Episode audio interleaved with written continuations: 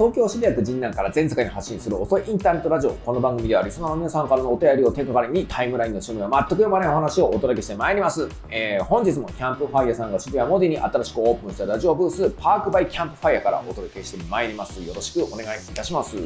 あのね、ということでね、まあ、この番組って2ヶ月ぐらいちょっとなんか初版の事情でというか、まあ、ちょっと移行期がありましてね、ちょっと体制とか場所とかを変えたので、ちょっと休止してたんだけど、なんかね、その間にね、結構僕がやってた仕事の話とかあんまりしてないと思うんですよね。でなので、僕や、なんか僕の会社ね、あの株式会社プラネッツが、なんかやったことをちょっと紹介しておこうと思うんですけど、今週ね、なんかね、まあ、これ取り上げたいと思うんですよ。実はこれね、これ、正式な発売、なんか最近さ、あの本とかやっぱさ、先行販売とかするから何をもって発売日かというと結構微妙なんだけど、まあ、ついこの間、あのなんか僕の会社から、うちの出版社から、僕の事務所から、プラネッツから出した本、これなんですね。坂本隆弘さんのこう意識が高くない僕たちのためのゼロから始める働き方改革っていうこういう本をね、ちょっとうちから出しました。まあもともとね、あのうちのメールマガジンの連載を結構まとめた本なんですけれど、これね、どういう本かっていうとね、ほら、まあ、皆働き方改革の本なんですよ。でも働き方改革って言っても、なんか皆さん結構ね、なんかね、なんかあまりいいイメージ正直ないんじゃないかなと思うんですよね。なんか、あの、もう今日片付けてしまった方が絶対楽な仕事があるのに、無理やり8時に全部消灯して強制的に帰らされてむしろ仕事大変になるとかね。あとはなんかもうこれからは、なんかもうあのフリーアドレスだと席が固定されてると人間関係が固着して良くないということでなんかそういうそこの働き方コンサルとかドヤ顔で入っててねもうあの全部荷物はロッカーに預けて今日からフリーアドレスで朝来たら好きな席に座っていいですと言っても結局みんな同じ部屋に同じ席に座ってる。なんとなくここは A さんの席ここは B さんの席で決まっちゃっていてなんか仲のいいグループ同士に座って全然今までと変わらないとかね、まあ、あのあるいはほらあのコロナでね、結構リモートワークが結構浸透していて、で、ズームで全部打ち合わせするけど、もうズームの打ち合わせだと、なんか日程調整とかはちょっと楽だから、もうあの朝から晩まで際限なくズームの打ち合わせがずっと入っているとか、で、そのなんかこう、同じ場に集まっていなくてさ、結構か、あの、気軽に話せるっていうのと、あと多分ね、人と会ってなくて普通に寂しいから、なんか寂しいおじさんがね、なんかみんながいるとこでこれ確認しなくてもいいだろうっていうことを延々と確認して会議が2時間3時間って伸びていくとか、そういう体験皆さん結構してると思うんですよ。でね、この本結構ね、いや僕もね、なんかこう、まあ、編集長だから結構内容チェックするわけなんだけど、なんか初稿って言って一番最初に、まあ、大体これで本にしますよっていう原型にするようなものを読んだ時にね、これ結構ね、紙本だなと思ったら、つまり今僕が言ったような事例を全部粉砕する方法が書いてある。あの具体的にどうすれば、なんか、あの、生産性というものがね、個人単位で上がっていくのかっていうことを結構詳細に書いていて、まあ、この人自身がね、結構国用の有名な働き方改革のなんかこう、あのアドバイザーというか、まあ、プランナーで、でもあのね、最近だと結構河野太郎のね、結構チームとかも呼ばれたりしてた人なんだよね。で、あ僕結構あの何年か前から友人なんだけれど、で、まあだから実際になんかあのお上がね働き方改革の後バーって振ってでいろんな有名なコンサルとかも現れてバーってやって結構悲惨なことになってたわけどその悲惨なところになったところに結構独自の方法論をあの持って乗り込んでって今注目されてるのはこの坂本さんなんだよね。でこの人本当面白くてねあの国用の結構あの関西の本社の方にもともといた人なんだけどやっぱアニメ男だ僕ねあの、ね、僕とかよりもね多分ねもうちょっとなんかこう同世代のオタクみたいなつまり僕さなんかアニメの趣味がちょっと古いのね。あの富野義行と押し守とか好きだからさあの僕が小学生の頃ぐらいになんか大学生のお兄さんお姉さんがハマってたようなアニメが好きだろとか70年代や80年代の最初のアニメブームの頃のアニメが好きな人なわけでも坂本さんって僕と同い年で普通にアニメファンだったからもうスレイヤーズとかやっぱり好きなタイプなのね。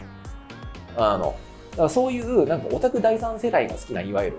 なんかそっち系のキングレコードとかビクターとかがスポンサーになっていたようなテレ東の夕方のアニメみたいなやつが結構好きな人なわけなんだよ。で、だからね、あだからもう今の現役のアニメオタクで、もともと働き方改革を下ろした理由が、早く帰ってアニメが見たいと。あの国用も結構営業の部署にいたんだけれど、営業ってもなんか足を使ってね、なんかどんだけクライアントに会いに行くかみたいな、あお客さんとか会いに行くかってゲームなんだけどもこれだといくら時間あっても足りないからって言って結構自分で勝手に働き方改革を始めてそして何とかして5時に帰るみたいなミッションを始めるわけ。そっから始まっていったノウハウが結構溜まっていってそれを結構国用の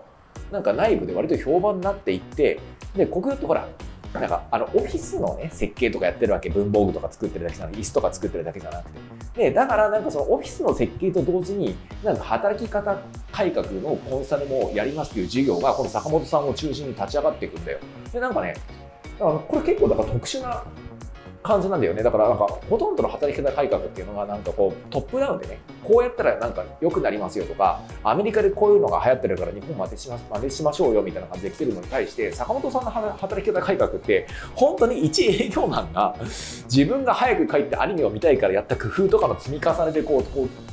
かあの積み上げてきたものをなんか一つ体系的にまとめてで実際にそれをいろんな会社でね実はね結構ね僕がね今度本を出すと出版社とかもね、まあ、坂本じゃないけど国用が入ってた働き方改革コンサルやってるんですよね。で結構評判いいんですよ。だからそういったものの集大成でなんかあの、まあ、このねあの動画見てる人も結構なんかこう大企業とかにいてねなんかすごいドヤ顔で働き方改革コンサルが入ってきてひどい目にあったって人もいると思うけど全然違う世界が展開されてるんでなんかちょっとねあの読んでもらえると面白いと思います。でね、あのこれ何がいいかってね、っていうか僕がね、坂本さんに本書いてもらうから絶対こうしてくれってオファーしたこともあるんだけどもあの個人が明日から始められるようなことからをちゃんと書いてくれと。そっから、なんか、あそういう、なんか、tips がいっぱい書いてあるんだけど、その tips から全体の坂本さんの考えるこの国の労働環境の問題とか、この国の、なんかこう、会社文化の問題とかね、そういった大きいものがえぐり出されていくような、そういった構成にしてくれって言って、結構だから半径5メートルのね、結構すごい小さな話から、なんかこう、この国の労働観とかね、この国の生産性の間違った考え方とか、まあ、なんかちょっと組織論とかね、ドラッカー的な組織論とか、そういう大きい話まで結構ね、繋がっているんで、相当読み応えがある一冊になると思います。でね、あともう一つでポイントはね、ほとんどのビジネス本ってね、書いてないんですよ。なんか有名なコンサルとか、なんか企業の社長とかがやってきて、なんか4時間かける2回で8時間ぐらいバーって喋ったのを、なんかテープ起こしして、それをライターがそれっぽくまとめてるんですね。ほとんどゴーストライティングなんですよ、言ってみれば。でもこれね、僕がね、坂本さんに書いてもらったんです。まあ、あの結構ね、あの文章を書くの好きだって人は知ってたんで、坂本さん自分で書きませんかって僕言ったんですよ。で、もうね、めちゃめちゃしごいてね、もう本当に一字一句自分で書いてます。もうその辺も含めてね、そんじゃそこなビジネス本とかで、ね、なんかこう、あの背景となってるなんかこう知識体系とかノウハウもね彼が自分で積み上げてきたものって意味でも違うし実際にそれを一時期自分で書いてるって意味でもねなんかその辺のね、なんか中小企業の社長とかね、なんか成功したベンチャーの社長のなんちゃって自慢本とかとも全然レベルが違うんで、ぜひともね、読んでください。もう実はね、結構発売して1ヶ月近くぐらい経ってるけど、読んだ人からすごい好評ですね。あの、なんかこう、今日もね、なんかズーム会議で全くね、なんかこう、あの自分の作業する時間がないと悩んで、そこのあなた、これぜひとも読んでください。はいはい、えー、ということでね、えー、この番組では皆さんからのお便りをお待ちしております。身の回りで起きたことから人生相談まで幅広く募集します。お便りは概要欄にあるフォームから送ってください。過去の配信は YouTube メンバーシップなどで視聴できます。詳しくは概要文をご覧ください。それではまた次回もよろしくお願いします。